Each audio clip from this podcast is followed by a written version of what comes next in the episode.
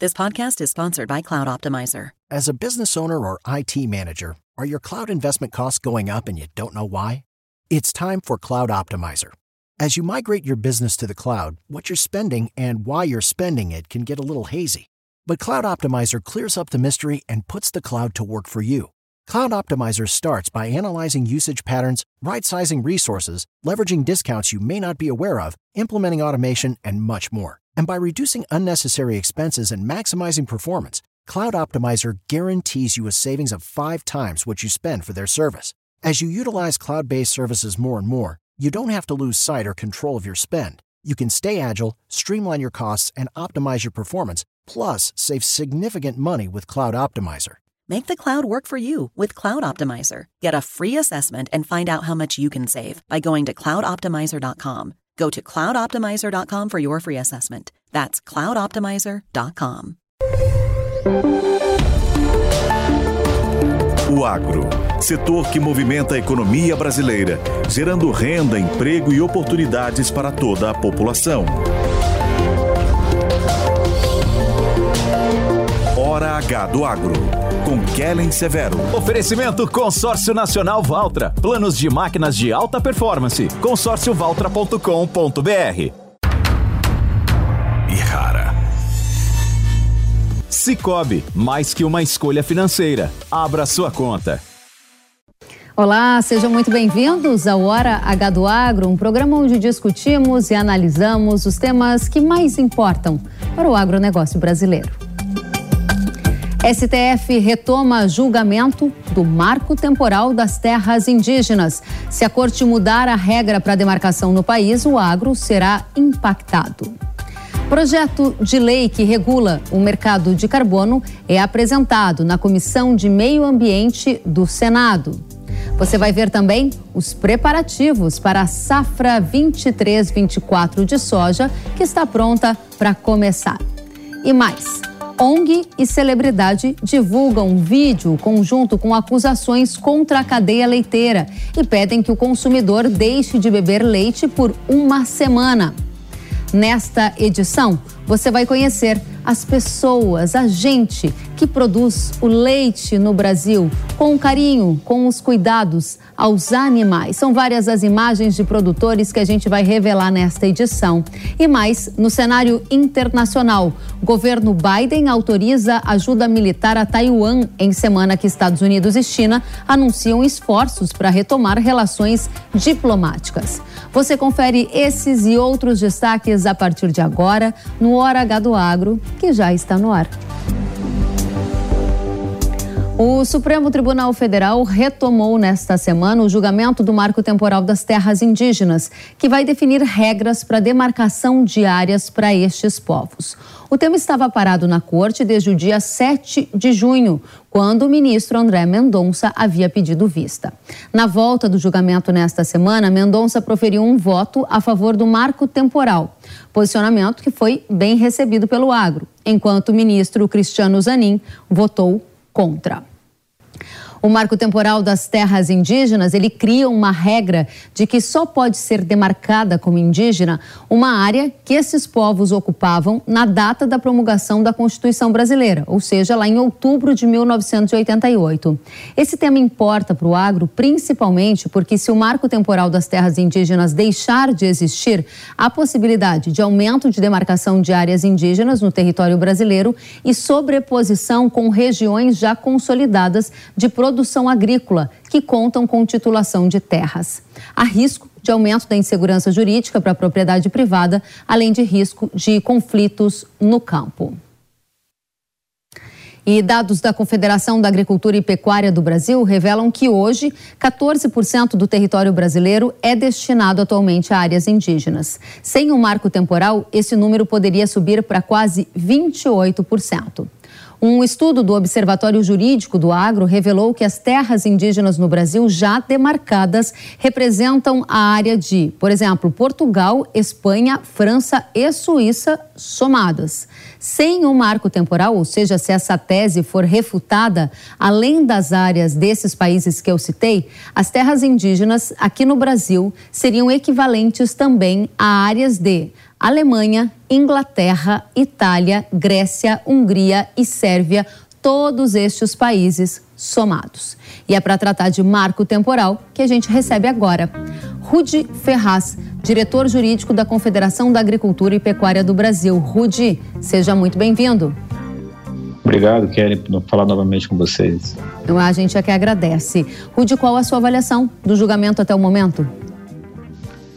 Bom, é, até agora nós tivemos aí é, algum, é, quatro, quatro, votos contra o marco temporal e dois votos a favor do marco temporal, né? É, então, nossa preocupação é o impacto que eventualmente isso vai ter se for consolidado esse entendimento aí de é, derrubada do marco temporal. Primeiro, nós temos aí um entendimento consolidado há muitos anos da existência do marco temporal. Isso criou previsibilidade para as relações jurídicas como um todo. A partir do momento que nós não temos um marco temporal, nós vamos criar uma certa instabilidade, ausência de previsibilidade. Ou seja, nós não vamos poder afirmar em nenhum momento qual área efetivamente pode ser reconhecida como terra indígena, qual não pode ser reconhecida como terra indígena. E a consequência de um processo de demarcação, além, claro, de todo o desgaste que é, que é um processo de demarcação, que acaba é, impactando na produção agropecuária, é que essa área sendo demarcada, os produtores saem sem nenhum tipo de indenização, salvo as benfeitorias úteis e necessárias. Uhum. E essa é uma grande problemática para o setor. Agora, Rude, você acabou de falar que o placar está em 4 a 2. Quem votou contra o marco temporal? Bom, é, contra o marco temporal votou o relator, que foi o ministro Edson Fachin, é, posteriormente o ministro Alexandre de Moraes, que iniciou seu voto no, em junho deste ano, e com a retomada de julgamento agora com o voto do ministro André, o ministro Zanin e o ministro é, Luiz Roberto Barroso, no final da sessão de, de, de quinta-feira, proferiu o voto aí contra o marco temporal. Então hoje o placar está 4 a 2. 4 a 2 e o que esperar do voto dos outros ministros? Bom, é, agora começam a votar os ministros mais antigos da corte. Muitos desses ministros participaram do julgamento da Raposa Serra do Sol. Então nós temos uma expectativa de que muitos desses ministros que participaram, que lá realmente entenderam aí a, o, o, marco temporal naquela ocasião, referendem aí a posição relativa ao marco, né? E um outro tema que vai ser discutido dentro desse julgamento, claro, é, é, é, eventualmente não reconhecendo o marco, é a questão da indenização, que também está sendo debatida nesse momento. Interessante. Então, nesse momento, a sua expectativa é que o marco temporal seja é, encerrado, que não exista mais essa regra depois do fim dessa votação? Bom, nós estamos trabalhando incessantemente para convencer os ministros, né, poder levar os argumentos memoriais aos ministros ainda que não votaram, da importância do marco temporal. E a importância do marco temporal não quer dizer que não ocorrerá mais demarcações de terras indígenas. Tá? Então, a importância do marco temporal é você dar previsibilidade às relações. Aquela área, efetivamente, que os índios estiverem reivindicando, buscando aí é, ampliação de área, o governo federal poderá fazer através de um processo de desapropriação indenizando prévio justamente os afetados. Agora, não num processo sumário, que é o processo de demarcação de terra indígena.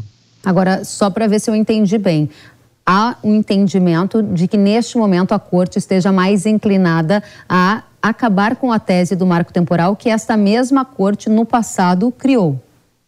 Exatamente, essa é a nossa preocupação.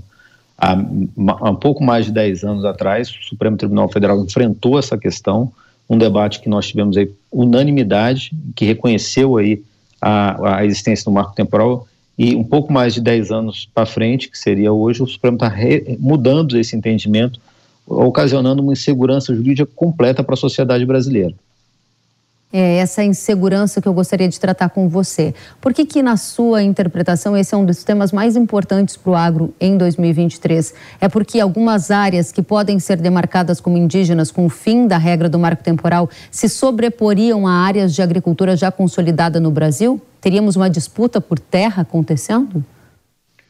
Bom, é, hoje nós temos aí, é, se eventualmente o marco temporal cair, nós temos aí mais de 120 áreas em estudo e mais 450 áreas reivindicadas. É, e boa parte desses processos de reivindicação de estudos estão sobre áreas consolidadas, com plena produção, é, onde produtores rurais têm títulos há mais de 100 anos, onde há uma esta estabilidade social e jurídica há muitos anos. A partir da hora que você relativiza o marco temporal e, e a, avança com o processo de demarcação para áreas consolidadas, você uhum. cria uma insegurança jurídica por completo. com, com, os produtores com medo, eventualmente, de perder o seu imóvel uhum. e também de fazer investimentos na área, porque você não sabe se amanhã ou depois essa área vai ser reconhecida como uma terra indígena. Onde há a maior possibilidade disso ocorrer? Dessas áreas serem sobrepostas? Áreas de agricultura e indígena? Bom, é, nós temos uma um, um grande demanda hoje de demarcação de terra indígena no é, Cone Sul do Mato Grosso do Sul, oeste do Paraná, oeste de Santa Catarina é, e também norte do Rio Grande do Sul, além de áreas no Mato Grosso, Bahia, é, Tocantins, é, Maranhão. Então, nós temos várias, várias demandas espalhadas pelo Brasil inteiro. Então, é, áreas, em regra, com títulos centenários, com exploração de muitos e muitos anos, com famílias de grandes, médios e pequenos produtores, a maioria pequenos produtores, sendo afetado por esse processo. Se o marco temporal acabar e uma dessas áreas onde você cita for considerada área para demarcação indígena, o que aconteceria? Os donos da terra, com posse titulada, deveriam sair desta terra ou fica como? Teriam indenização? Bom, essa é uma preocupação muito grande que ela se mencionou. Por quê? É, o Supremo ele está praticamente legitimando a tomada é, dessas terras pelos indígenas, mesmo sem um processo administrativo concluído, com um decreto presidencial.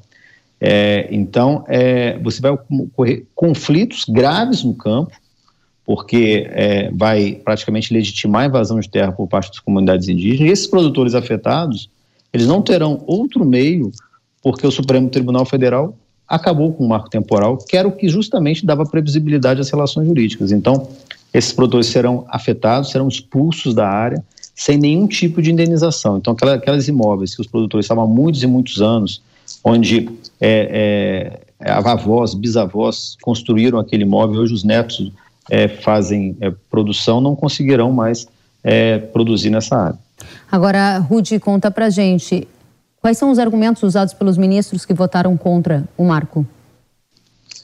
Bom, eles entendem que hoje o processo de demarcação bastaria o índio eventualmente é, autodeclarar índio e autoindicar eventualmente onde as terras que eles ocupam para poder eventualmente essa área ser demarcada.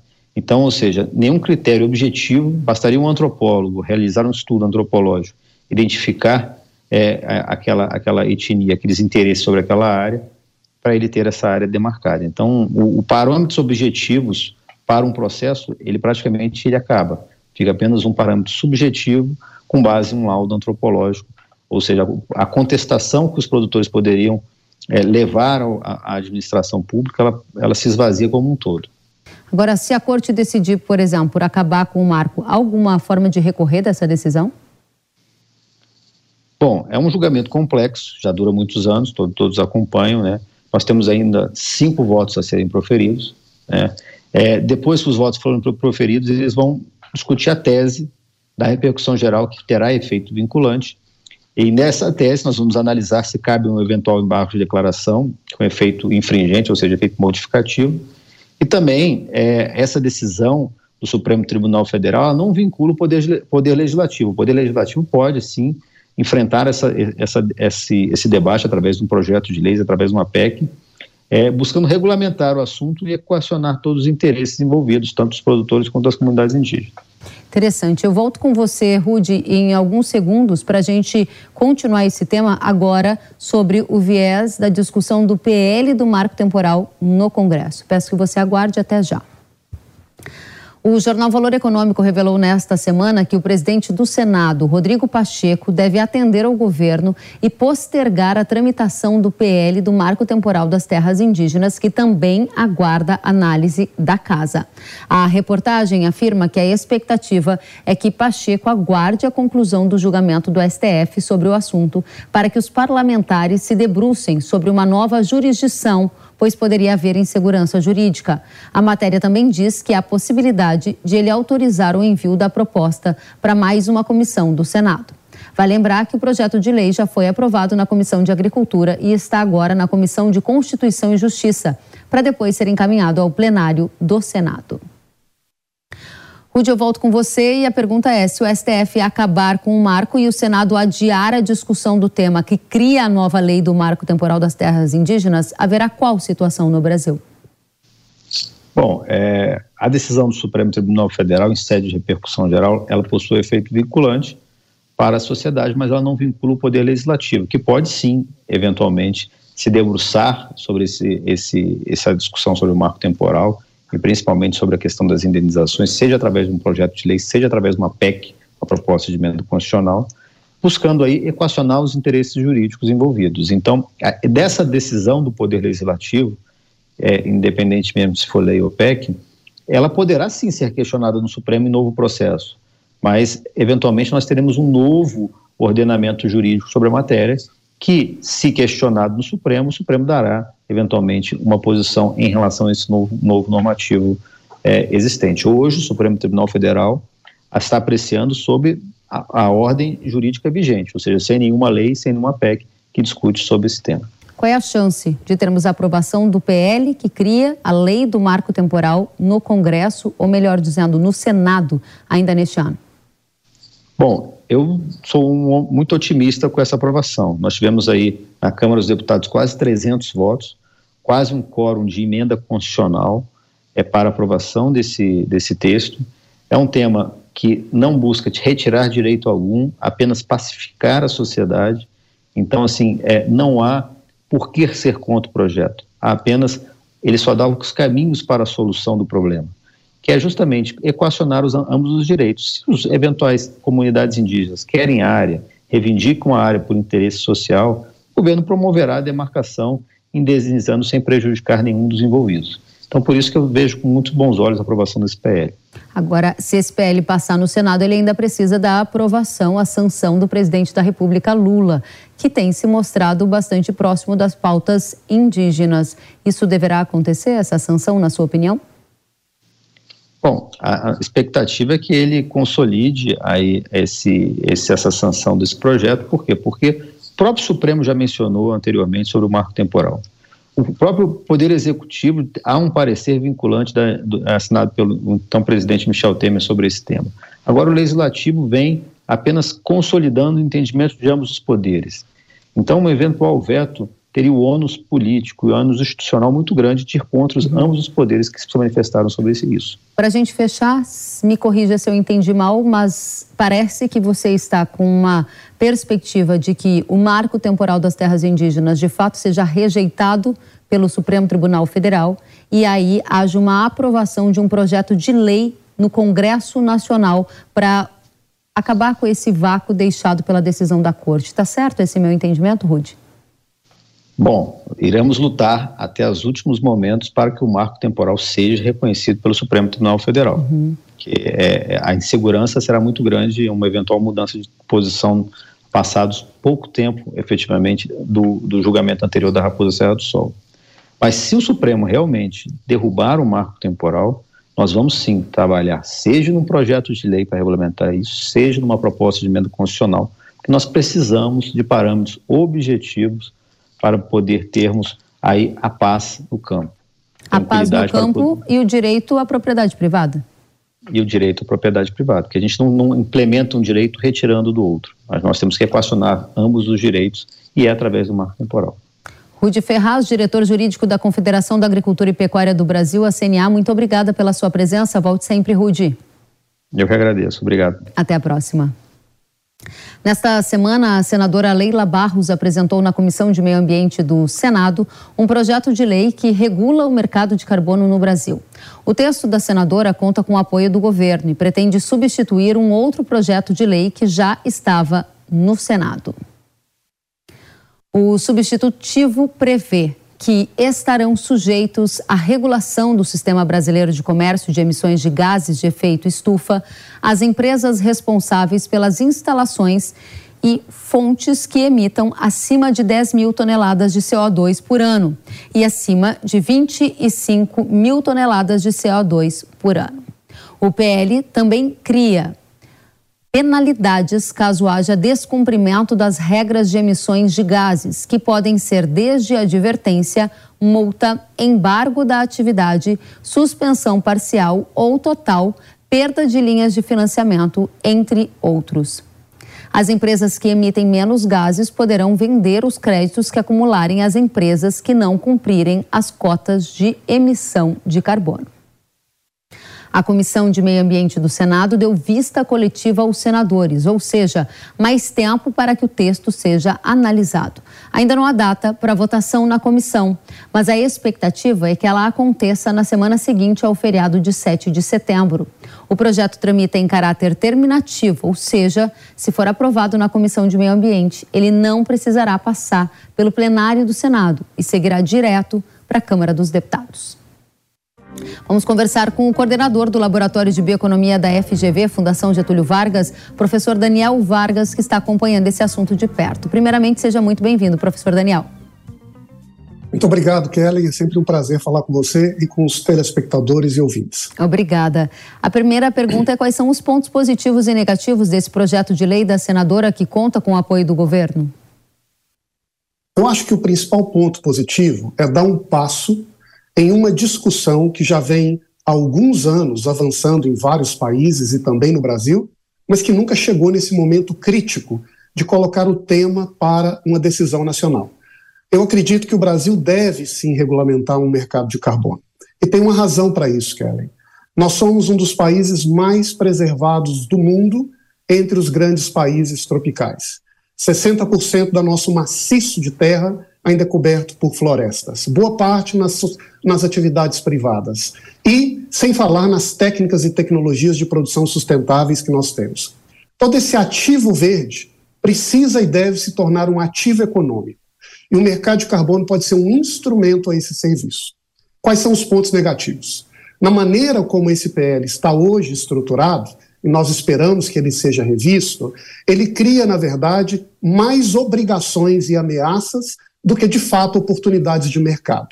Cria um ambiente em que qualquer instalação, como você mencionou, acima de um teto fixo criado pela lei, pode a qualquer momento virar alvo de uma espécie de dívida ambiental. Então, em vez de focar em criar mercados novos, o risco que se corre é de nós instalarmos uma espécie de polícia que vai executar uma dívida ambiental do país. Como é que o agronegócio está retratado nesse projeto de lei? Como ele seria impactado por essas métricas de volume de CO2 que a gente há pouco citou? Quais são as suas leituras neste momento? Na versão anterior a este PL, que tinha sido aprovada em um relatório do senador Tasso Gereissati no final do ano passado, Kellen, existia uma cláusula que dizia: nós vamos criar um mercado de regulação de emissões no Brasil e vamos deixar o agro de fora da regulação. É dizer, nós vamos fixar metas de redução de emissões, mas o papel do agro nesse circuito será de ser uma parte da solução. Ele poderá gerar créditos e, portanto, receber recursos se incorporar boas práticas. O que o PL agora, da senadora Leila, nesta versão atual, tem feito é de retirar essa situação do agro e simplesmente estabelecer uma regra geral.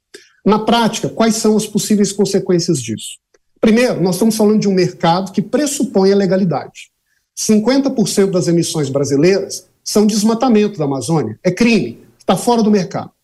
A outra metade, que em potencial ingressaria nesse mercado genérico, quando nós olhamos de onde vêm as emissões, em torno de dois terços são provenientes do chamado uso da terra, que é agricultura e pecuária. Portanto, deixado da maneira como ele se encontra, pode servir como uma espécie de instrumento para regular e, portanto, fixar metas que constranjam, em vez de mobilizar, apoiar, reconhecer, ajudar, envolver o agro nesse projeto de solução dos desafios do clima. Interessante. O que você está dizendo é que, da maneira como está, poderia ter uma vilanização do setor que produz comida no Brasil, porque essas métricas gerais não se encaixam com a característica específica do setor e aí seria muito mais uma desvantagem do que um ativo ambiental virando um ativo econômico? Exato. Em vez de olhar para as oportunidades, para tudo que a produção sustentável no Brasil tem de bem, incluindo os estoques de reservas florestais dentro e fora da fazenda, as tecnologias novas inventadas pela ciência brasileira, e a partir desse elenco, digamos assim, de estoques verdes, criar um preço e um valor, o PL tende a caminhar na direção contrária. E olhar para a realidade e distribuir uma espécie de nota promissória. E a partir de agora, você terá que cumprir com essas obrigações sob o risco de pagar uma multa ou, eventualmente, sofrer sanções fixadas por uma comissão com poderes abrangentes estabelecida no governo federal. Evidentemente, não parece que é o melhor caminho se o que a gente deseja e quer é tornar a natureza sócia da produção e tornar o produtor um sócio da natureza. O que nós podemos e queremos, e eu creio que grande parte dos produtores, dos trabalhadores, investidores brasileiros querem, é olhar para essa nova dinâmica de investimento e de desenvolvimento verde como um espaço em que o Brasil pode ser protagonista e crescer, avançar, mostrar para o mundo como, na nossa realidade, nós temos virtudes que o mundo temperado não tem. Mas, da maneira como o decreto, como o PL está, melhor dizendo, eu não estou convencido de que a gente vai nessa direção. O que precisaria estar nesse PL? Qual é a batalha mais importante para evitar que ele seja um instrumento de punição e não de recompensa pelo ativo ambiental?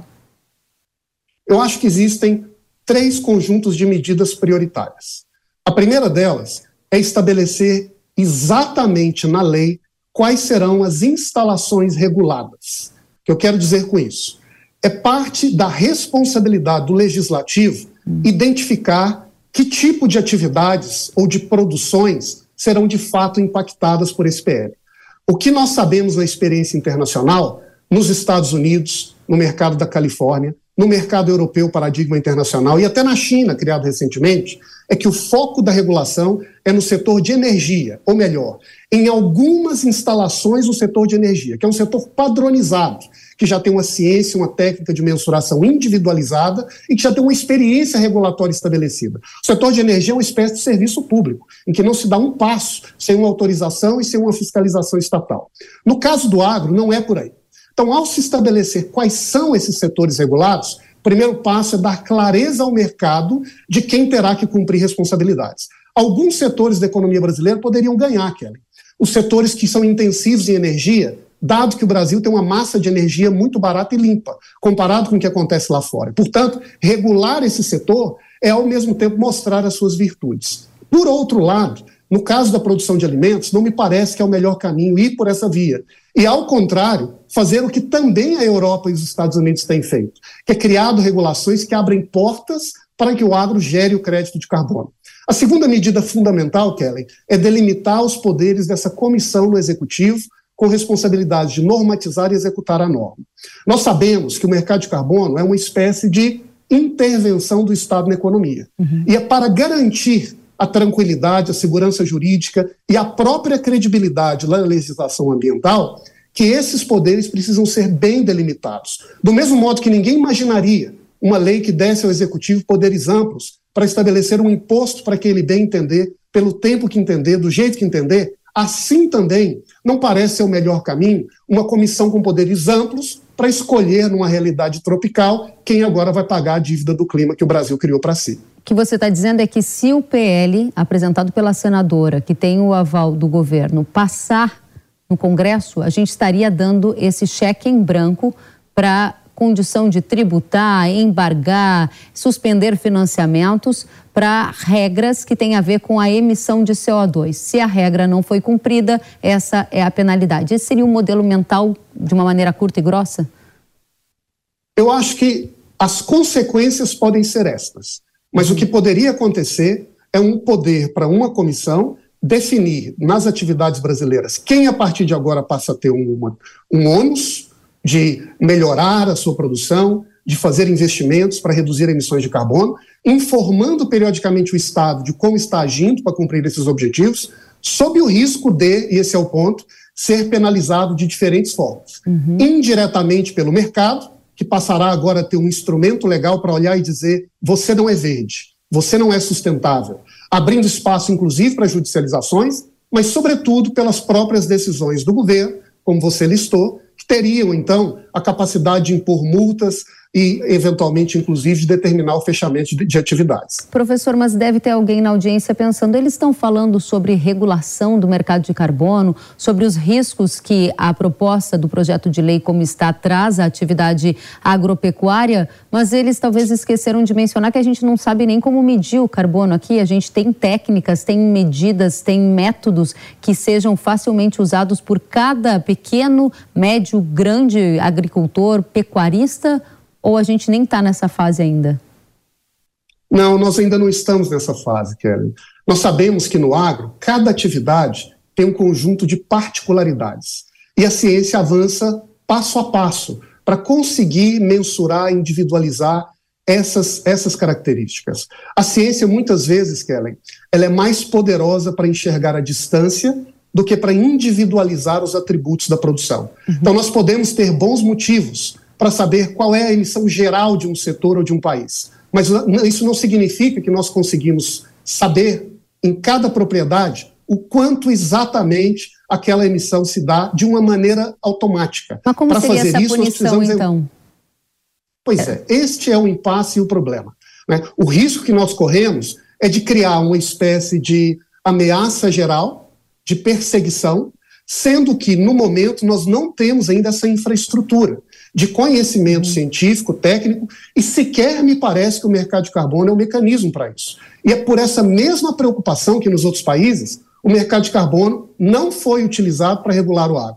Diga-se de passagem, Kelly, existem imensas regulações sobre o agro na Europa, de todas as naturezas, mas lá o mercado de carbono não é um deles. O que ele faz é o contrário: olhar para o agro e dizer: se você desenvolver essa métrica, essa metodologia, se você conseguir individualizar uhum. a sua capacidade de produção e mostrar que você sequestra carbono, você vai ganhar dinheiro. É uma forma de utilizar o um instrumento para que o produtor, mobilizado com a ciência, avance nesse conhecimento e na qualidade do produto. É o contrário. Eu acho que ainda tem espaço para a gente fazer isso aqui, viu, Kelly? Eu acho que essa luta ainda nós não, não perdemos, não. Interessante. Então, o senhor acredita que o mercado de carbono deva ser regulado, o agro deve fazer parte do mercado de carbono, mas como um vendedor dos créditos de carbono pelo ativo ambiental que já possui, não ficando ele vulnerável a estas regras que estão se pretendendo criar no PL? além de todas as outras atividades sustentáveis que ele vem a desenvolver. Uhum. Então, é uma maneira de você reconhecer os méritos verdes que diferenciam a nossa produção e uma maneira de se fazer uma convocação nacional. Uhum. Produtores nacionais, como tem sido feito, na verdade, nas últimas semanas ou meses, em que o, o, o produtor, o, o Brasil produtivo, começou a olhar para a agenda ambiental como oportunidade. Então, para que a gente caminhe nessa direção e concretize esse mérito ambiental em uma realidade econômica, eu acho que tem um espaço para o agro no mercado de carbono, mas okay. como gerador de crédito, e não jamais como um setor que vai ser tributado, ainda mais por critérios abrangentes pouco claros, como está hoje na versão atual. Excelente, professor. Estamos muito mais bem informados agora para entendermos esse debate sobre o mercado de carbono. Peço um segundo, volto com você já já. Enquanto o Brasil se debruça sobre esse projeto de regulamentação do mercado de carbono, lá fora tem surgido um movimento de contestação de regras da Agenda Verde já aprovadas e validadas, por exemplo, na Europa. Nesta semana, a agência de notícias Reuters, ela destacou que a Polônia está pedindo ao Tribunal Superior da União Europeia que cancele três políticas climáticas do bloco econômico com o argumento de que essas medidas poderiam piorar a desigualdade social.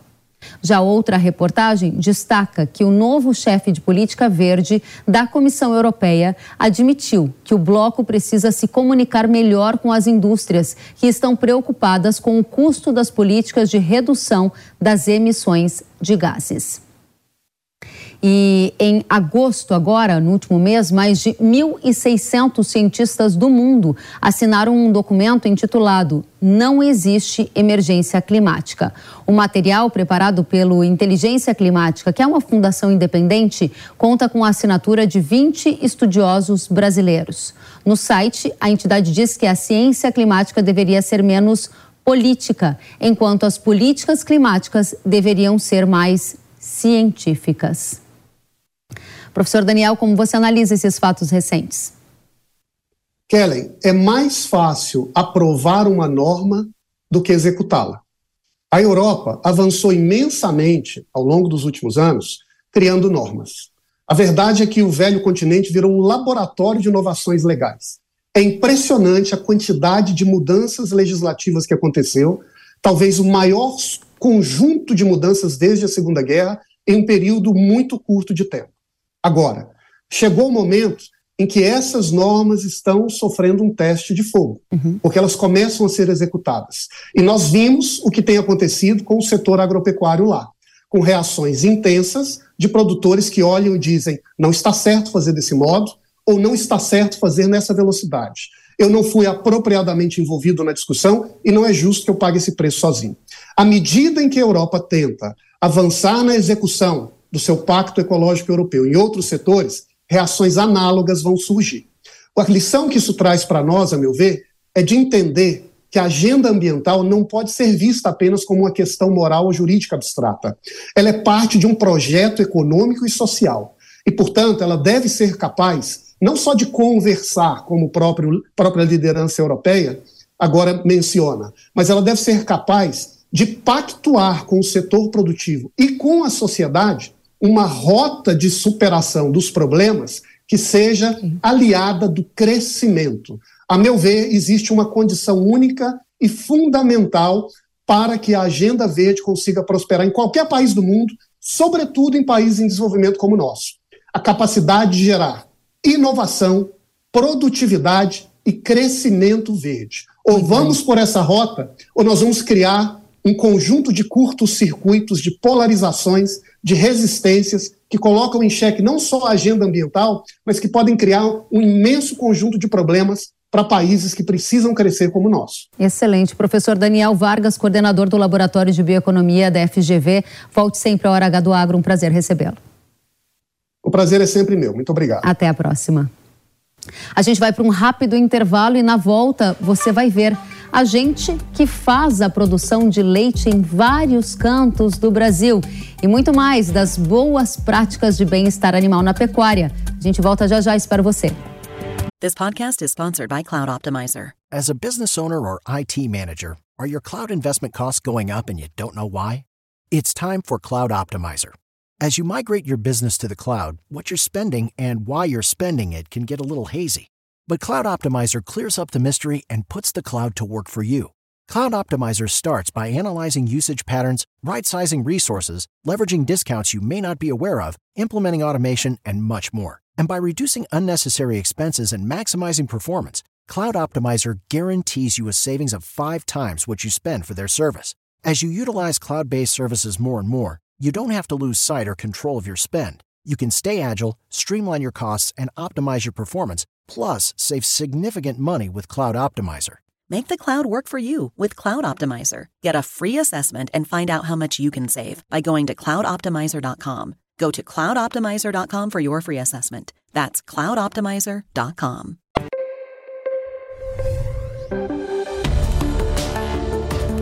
O agro, setor que movimenta a economia brasileira, gerando renda, emprego e oportunidades para toda a população. Hora H do Agro, com Kellen Severo.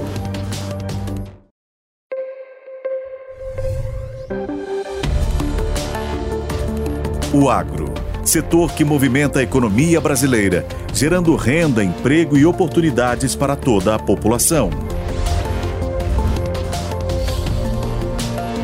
Hora H do Agro, com Kellen Severo. Estamos de volta com Hora H do Agro aqui na programação da Jovem Pan News. O governo de Joe Biden aprovou pela primeira vez uma ajuda militar direta dos Estados Unidos para Taiwan. O anúncio de 80 milhões de dólares foi realizado pelo Departamento de Estado americano ao Congresso. Essa é a primeira vez que os Estados Unidos dão dinheiro para Taiwan por um programa do governo americano chamado Financiamento Militar Estrangeiro. A notícia causou reações da China. Segundo o país asiático, a ajuda financeira americana a Taiwan poderá gerar consequências para a segurança da ilha. Vai lembrar que Taiwan se considera uma ilha independente, porém a China vê o país como uma nação rebelde e reivindica o território. A relação entre Estados Unidos e China envolvendo Taiwan piorou após a então presidente da Câmara dos Estados Unidos americana, Nancy Pelosi, ter feito uma visita à ilha há um ano. Os americanos também já disseram que, em caso de invasão chinesa, defenderiam Taiwan. Para tratar deste tema, a gente recebe o professor de Relações Internacionais do IBMEC, Carlo Cauti. Professor, por que os americanos aprovaram esse recurso para ajuda militar a Taiwan? É um novo capítulo na delicada relação entre China e Estados Unidos? Sim, que é um capítulo, é um momento simbólico, mais do que prático, porque 80 milhões de dólares de ajuda militar são pouca coisa, especialmente se a gente compara com os bilhões de dólares que os americanos, os americanos já deram para Taiwan como ajuda militar nos últimos anos. Uh, só que, nesse caso, como você bem falou, foi uma ajuda direta ao governo de Taiwan, ou seja, o dinheiro público americano que é entregue para o governo de Taiwan diretamente, significa que o governo dos Estados Unidos reconhece que a contraparte é um governo de um país soberano o que é contra os acordos que existiam também com a própria China, né, os acordos é, da política da uma só China, que só reconhecia a China de Pequim até o momento. Então, é um simbolismo, o dinheiro é pequeno, mas tem uma grande força política, né? mesmo pela modéstia uh, econômica, tem uma grande força política esse ato dos Estados Unidos. Pela primeira vez, os americanos estão reconhecendo Taiwan como um governo soberano separado da China de Pequim. Agora, essa situação que a gente está discutindo é um fato. Outro fato é que nesta semana a secretária de Comércio dos Estados Unidos, Gina Raimondo, esteve na China e a imprensa internacional afirmou que o fato marca a retomada do diálogo entre Washington e Pequim. É isso mesmo? Porque existem dois fatos concomitantes acontecendo que parecem sinalizar para direções opostas, professor. Pois é, Kellen. É que os americanos e os chineses, eles querem evitar o máximo possível um conflito armado. É, nenhum país quer iniciar uma guerra. Eles são levados pelos eventos, muitas vezes, a um conflito. Então, ambos sabem muito bem que é, eventual uh, início das hostilidades, abertura das hostilidades entre a primeira e a segunda economia mundial vai criar enormes problemas para ambas e ninguém sabe uhum. se isso vai acabar em um holocausto nuclear, porque ambos os países têm armas nucleares. Mas os americanos e os chineses são os principais parceiros comerciais um do outro. Os chineses têm trilhões de dólares de reservas internacionais em, uh, em uh, bonds, em títulos do Tesouro Americano. Então, uh, se eles iniciassem um conflito armado contra os Estados Unidos, eles também teriam consequências gravíssimas para a sua economia nacional. Então, ambos os lados querem evitar uma guerra. Ao mesmo tempo, Xi Jinping é levado a atuar de forma mais dura em relação a Taiwan por questões de política interna. A China está desacelerando economicamente, então ele tem que também reforçar a sua, a sua, o seu poder, né, a sua legitimidade um, na China, lembrando que a China é uma ditadura, então é, o governo, os governos têm uma certa obrigação de demonstrar é, que eles estão entregando alguma coisa para a população em troca dessa ausência de liberdade, e se eles não conseguirem entregar esse crescimento econômico, eles acabam perdendo essa legitimidade, e ao mesmo tempo, se eles não conseguem fazer isso, devem tentar usar alguma outra carta. Uma delas pode ser o nacionalismo chinês em relação a essa província rebelde que é Taiwan, ou seja, juntar, compactar a população da China continental contra a, a, ilha de Taiwan, que é considerada como é, uma província é, rebelde desde 1949 e que Xi Jinping já declarou quer voltar a ver dentro da esfera política da República Popular da China, pelo menos até 2049. Então, é, é um conjunto de fatores. De um lado, seja Washington que Pequim não querem, ou pelo menos querem evitar ao máximo um conflito armado. Do outro, Pequim está cada vez mais, entre aspas, forçadas pelos eventos a é, tentar uma invasão de Taiwan e os americanos, ao mesmo tempo, são obrigados a defender Taiwan pela própria essência geopolítica da ilha, que é um escudo em relação à China, que impede para a China de entrar no Pacífico. Se a China conquistar Taiwan, ela vai ter o controle do Oceano Pacífico, e para os americanos isso é, é inaceitável. Qual a distância que nós estamos desses eventos hipotéticos que estamos aqui tratando, que envolvem Taiwan? Uma invasão da China a Taiwan é algo remoto? É algo, na sua avaliação, que está em qual medida de tempo? E eu pergunto isso porque a geopolítica impacta diretamente o agro e a gente quer entender os efeitos de uma situação completamente difícil de prever, mas gostaríamos de ouvi-lo nesse sentido. Qualquer uma resposta exata é muito, muito difícil, uma resposta precisa é difícil, até porque senão eu também apostaria alguma coisa na bolsa, né? Mas, é, não, de fato, se a gente lê, alguns relatórios é, da diplomacia americana ou também das Forças Armadas Americanas, seja secretários que foram divulgados nos últimos meses por uh, vazamentos de notícias, mas também relatórios oficiais, todos indicam uma, uma, possibilidade concreta de uma invasão, uma tentativa de invasão entre 2025 e 2027. É, seria um momento em que a China teria uma capacidade aeronaval suficiente para tentar uma invasão. Nesse momento, os chineses têm apenas dois, duas porta-aviões, uma e meia, porque a segunda é um, é um navio muito velho, e estão construindo uma terceira, um terceiro porta-aviões. Uh, os americanos têm dez e são todos nucleares. Então, ainda temos um desequilíbrio de forças que favorece os americanos, mas isso está cada vez mais diminuindo. Por isso que os americanos também estão ajudando né, os países próximos, países vizinhos, né, que são também, é, consideram a China como um potencial inimigo, como a Coreia do Sul, o Japão, as Filipinas, o próprio Vietnã, que é um país comunista, mas que já foi invadido pela China né, em 78, também está sendo ajudado pelos americanos com ajuda militar, até com ajuda nuclear, no caso de, é, do Vietnã, porque em caso de guerra contra Taiwan, seria uma coalizão de Taiwan, dos Estados Unidos e de todos os países, ou quase todos os países eh, da Ásia Sul-Oriental contra a China. A China está se rearmando muito rapidamente. Os gastos militares chineses oficiais são sistematicamente falsos, são dados irreais. A China gasta muito mais do que ela declara, então ela está se rearmando muito rapidamente. Mas mesmo assim, ainda hoje não está em condição de levar adiante uma invasão bem sucedida de okay. Taiwan. O que favorece hoje a invasão é que os americanos estão gastando muito dinheiro, muitas armas na Ucrânia. Por isso que eles querem acabar logo com essa guerra na Ucrânia para voltar a ajudar Taiwan em termos de armamento. Excelente, professor. Última pergunta. A agência Dow Jones apontou que empresas americanas estão dizendo que enfrentam condições de negócios hostis na China. A preocupação com o impacto das crescentes tensões políticas entre os dois países, qual é a sua perspectiva para o futuro e efeitos no agro?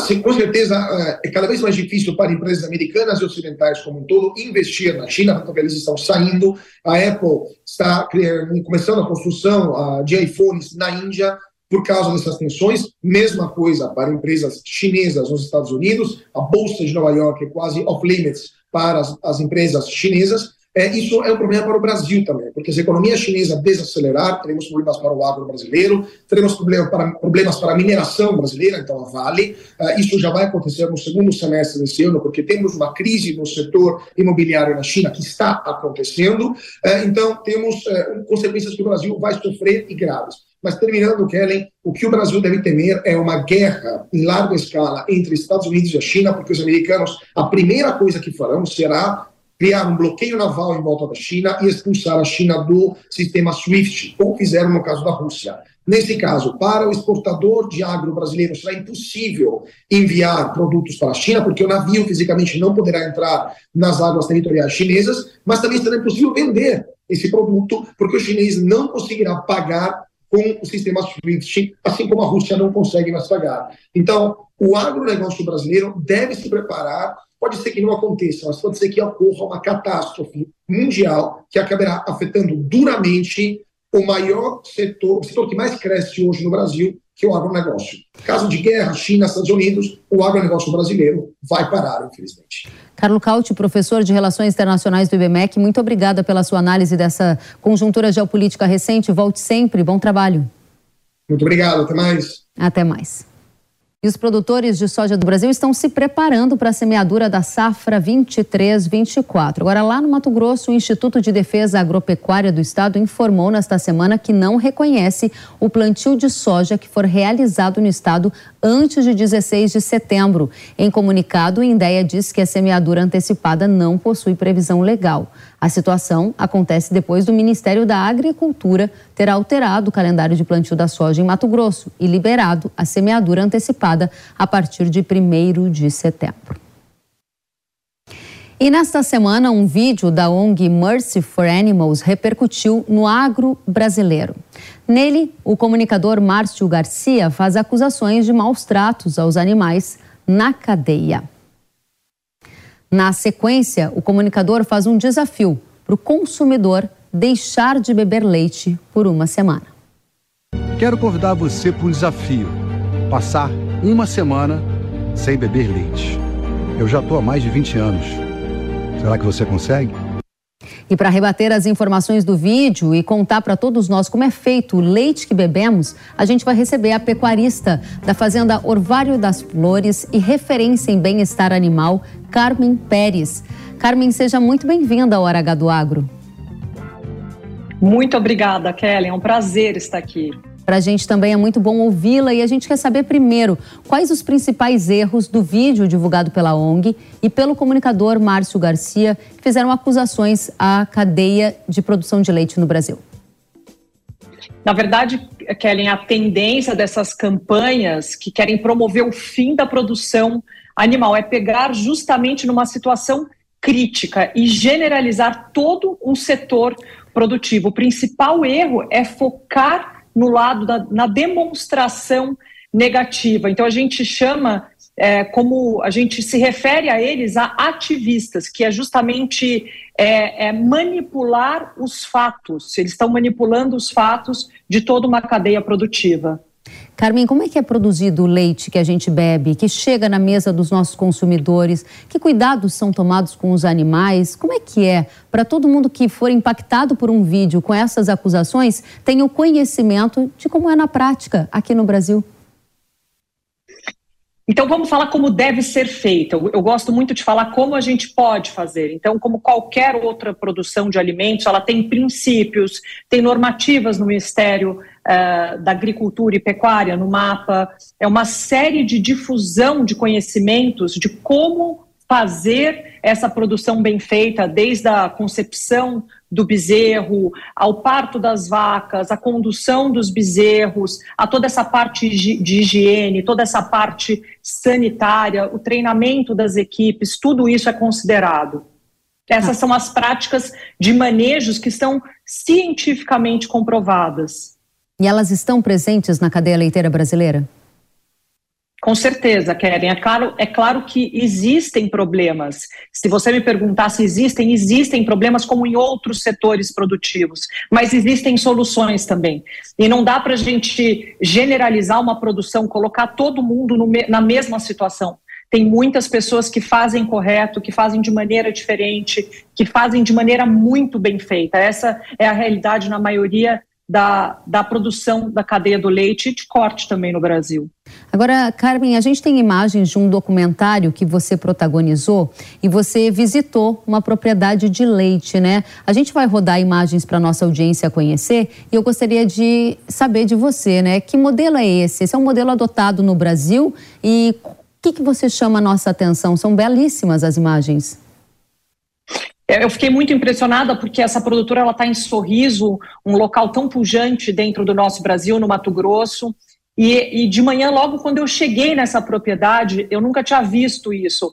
Quando as vacas escutaram a voz da produtora, que, que faz todo esse processo, as vacas saíram galopando ao nosso encontro. Então, é, a, a vaca de leite ela tem essa relação com, com as pessoas que estão ordenhando elas. Eles chamam pelos nomes, cada uma tem um nome, tem uma forma muito carinhosa é, nessa relação entre a pessoa que maneja esses animais e, e o animal com a pessoa. Isso é muito interessante. Essa é uma condição que ainda é um caso isolado ou boa parte do que se faz no Brasil hoje é buscando isso. É um manejo com bem-estar dos animais, é esse animal tendo essa qualidade de vida. Como é que é? Porque assim, todo mundo que bebe leite às vezes não para para se pensar, putz, de onde que veio esse leite que eu estou consumindo, né? Kellen, sim, eu, falo que o setor produtivo ele evoluiu muito, tanto o setor de corte quanto de leite nos últimos 10 anos, com todas essas práticas, com acesso à informação, com essas normativas que estão disponíveis, com protocolos de bem-estar animal. É, as pessoas que conseguem acessar essa informação, elas já estão fazendo diferente. E isso então refuta esse vídeo que acabou impactando muito o setor agropecuário nessa semana, que foi um vídeo que mostrava problemas, maus tratos aos animais. O que você está dizendo para a nossa audiência é que isso é uma questão de criminalidade e que o leite que chega à nossa mesa é um leite que passa por regulamentação, que passa por bom manejo e que, na maioria dos casos, também cuida muito do bem-estar animal, Carmen? Sim, Kellen, com certeza. Não pode, um setor ele não pode ser generalizado por um vídeo. Qual é a mensagem que você gostaria que o telespectador, o espectador, o ouvinte da Jovem Pan tivesse claro na sua mente quando ele pensar no leite que ele está bebendo? O que, que tem que vir à mente dele? Como é que como é que você gostaria que o consumidor urbano reportasse essa informação? O que, que ele deve saber sobre o leite que ele consome? Eu acredito, eu acredito, muito que qualquer alimento que a gente consuma, a gente pode saber mais informações da onde vem, de como foi produzido, entender, e, e tentar entender essa cadeia como um todo e não só um pedaço, porque a cadeia ela é muito grande para a gente generalizar. Então, esse leite tem muitos produtores produzindo de uma forma correta, com todos esses protocolos, com todo um cuidado, quando a gente fala não só os animais, mas essa parte social, essa parte ambiental tem muita gente fazendo um trabalho bonito e bem feito. Que bom. E esse trabalho bonito e bem feito merece ganhar as telas da televisão, as ondas do rádio, para a gente levar essa mensagem para todo mundo que aprecia esse alimento tão bacana que é o leite. Carmen Pérez, pecuarista na Fazenda Orvalho das Flores e referência em bem-estar animal no Brasil, obrigada por nos ajudar a entender e conhecer mais esse setor. Eu que agradeço a oportunidade, Kellen. Até a próxima. E o Hora H do Agro pediu que os produtores de leite nos enviassem imagens para a gente mostrar ao Brasil, a gente que faz a produção de leite, esse alimento tão nobre que chega à nossa mesa. E você está vendo, imagens que recebemos são belíssimos retratos das famílias, dos cuidados né, que são adotados no manejo, as práticas de bem-estar utilizadas no dia a dia, além do carinho e respeito pelos animais. Você está vendo que tem gente do Sul, tem gente de Minas, tem gente do Nordeste e muito mais imagens que estão passando na sua tela para você conhecer a gente que faz a produção de leite. Tem então produção de leite de búfala também representado aqui nas imagens e a gente continua vendo também crianças que fazem parte dessa pecuária leiteira junto com os animaizinhos espalhadas pelo país, imagens das regiões onde ficam esses animais com ventilação, com cuidados com bem-estar, o manejo também, chegando fotos de mais regiões do Brasil. E essa foi uma ação que o Hora H do Agro pensou para dar visibilidade a todos aqueles que trabalham com a pecuária leiteira no Brasil. Muito obrigada a vocês que enviaram as imagens. A gente adorou conhecer o rostinho de cada um de vocês e as boas práticas adotadas. A pecuarista e coordenadora de comunicação da Associação Brasileira do Leite gravou um vídeo para gente direto da fazenda e nos contou um pouquinho mais das práticas de bem-estar animal adotadas pela cadeia. Ela também revelou o desafio de comunicar a realidade do setor à população em geral. Vamos ver? Nós somos tomados por um sentimento muito grande de indignação. Indignação porque nós sabemos o quanto é trabalhoso, o quanto exige de nós de dedicação, de atenção nesta missão tão nobre que é a missão de produção de leite. E produção de leite hoje é sinônimo de bem-estar animal. Não existe uma produção de leite eficiente, com alta produtividade, sem que o animal esteja com muito bem-estar. O bem-estar animal se traduz em conforto, bem instalado, conforto térmico, acesso à alimentação, acesso à água de alta qualidade, limpa, uma alimentação equilibrada e personalizada para cada momento, para cada fase da vida do animal. Em todos os processos, se não houver o bem-estar, nós não, ter, não seremos eficientes, não teremos um leite de qualidade e nem uma alta produtividade. Outro ponto importante que nós produtores temos consciência é da questão da comunicação. Nós precisamos aprimorar a nossa comunicação, nós precisamos criar uma estrutura, um canal para que a nossa comunicação chegue até nossos consumidores finais. Mas fica aqui a nossa mensagem do orgulho e da honra que todos nós temos de produzir o nobre alimento leite com alta qualidade e com alto conforto animal respeitando as regras de sustentabilidade, tanto ambiental, quanto social e quanto econômica. Muito obrigada, Abra Leite, pela presença e pelos detalhes. Há uma série de práticas de bem-estar animal utilizadas na cadeia pecuária e uma dessas estratégias, por exemplo, é o plantio de árvores em áreas de pastagem que geram conforto térmico e assim os animais podem também descansar à sombra. Outra é o chamado compost barn, que é a construção de um grande espaço físico coberto e com ventilação destinado ao descanso dos animais. Práticas como essas são muito comuns na indústria do leite aqui no Brasil. E depois de toda a repercussão negativa do vídeo ne gravado pelo comunicador Márcio Garcia, ele se retratou. Primeiramente, peço desculpas se minhas palavras causaram desconforto ou qualquer mal-entendido. Eu nunca, jamais tive a intenção de generalizar esses casos ou atacar um segmento pelo qual eu tenho profundo respeito. Recebi informações e assisti a cenas que a MFA me apresentou sobre uma investigação que foi realizada por eles para identificar maus tratos em animais, o que me comoveu e me sensibilizou muito, me levando a aceitar o convite. Eu entendo que muitos produtores de leite se sentiram afetados pelas imagens e pelo conteúdo do vídeo. Então quero reiterar que o meu objetivo nunca foi desacreditar seus esforços e muito menos estigmatizar um setor inteiro tão importante para o país. Muito bem, e a gente segue em frente porque agora eu tenho um recado para você. Conheça Terminus, o inseticida supremo da Irrara que coloca nas suas mãos o poder de combater os percevejos das lavouras de soja e milho com máxima eficácia. Terminus oferece maior performance devido à sua inovadora formulação, que potencializa o controle tanto do percevejo marrom na soja quanto do percevejo barriga verde no milho. Essa solução inovadora propicia maior qualidade para os grãos, com controle imediato e longo residual. E ainda oferece flexibilidade, porque ele combate os percevejos em todas as fases das culturas da soja e do milho. Terminus é a solução que vai colocar a sua lavoura no mais alto nível de controle de pragas. Acesse irrara.com.br ou aponte a câmera do celular para o QR Code que está aparecendo na sua tela e saiba mais sobre o poder de Terminus.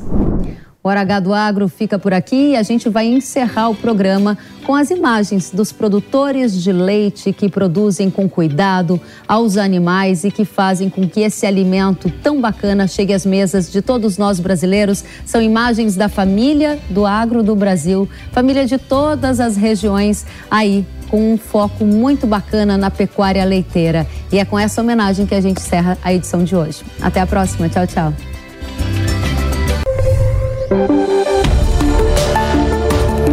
Agro, setor que movimenta a economia brasileira, gerando renda, emprego e oportunidades para toda a população. Hora H do Agro, com Kellen Severo. Oferecimento Consórcio Nacional Valtra. Planos de máquinas de alta performance. consórciovaltra.com.br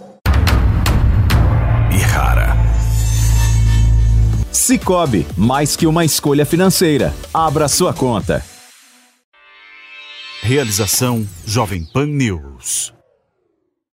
Hey guys, it is Ryan. I'm not sure if you know this about me, but I'm a bit of a fun fanatic when I can. I like to work, but I like fun too. It's a thing. And now the truth is out there. I can tell you about my favorite place to have fun Chumba Casino. They have hundreds of social casino style games to choose from, with new games released each week. You can play for free anytime, anywhere and each day brings a new chance to collect daily bonuses. So join me in the fun. Sign up now at ChumbaCasino.com. No purchase necessary. VGW. Void were prohibited by law. See terms and conditions. 18 plus.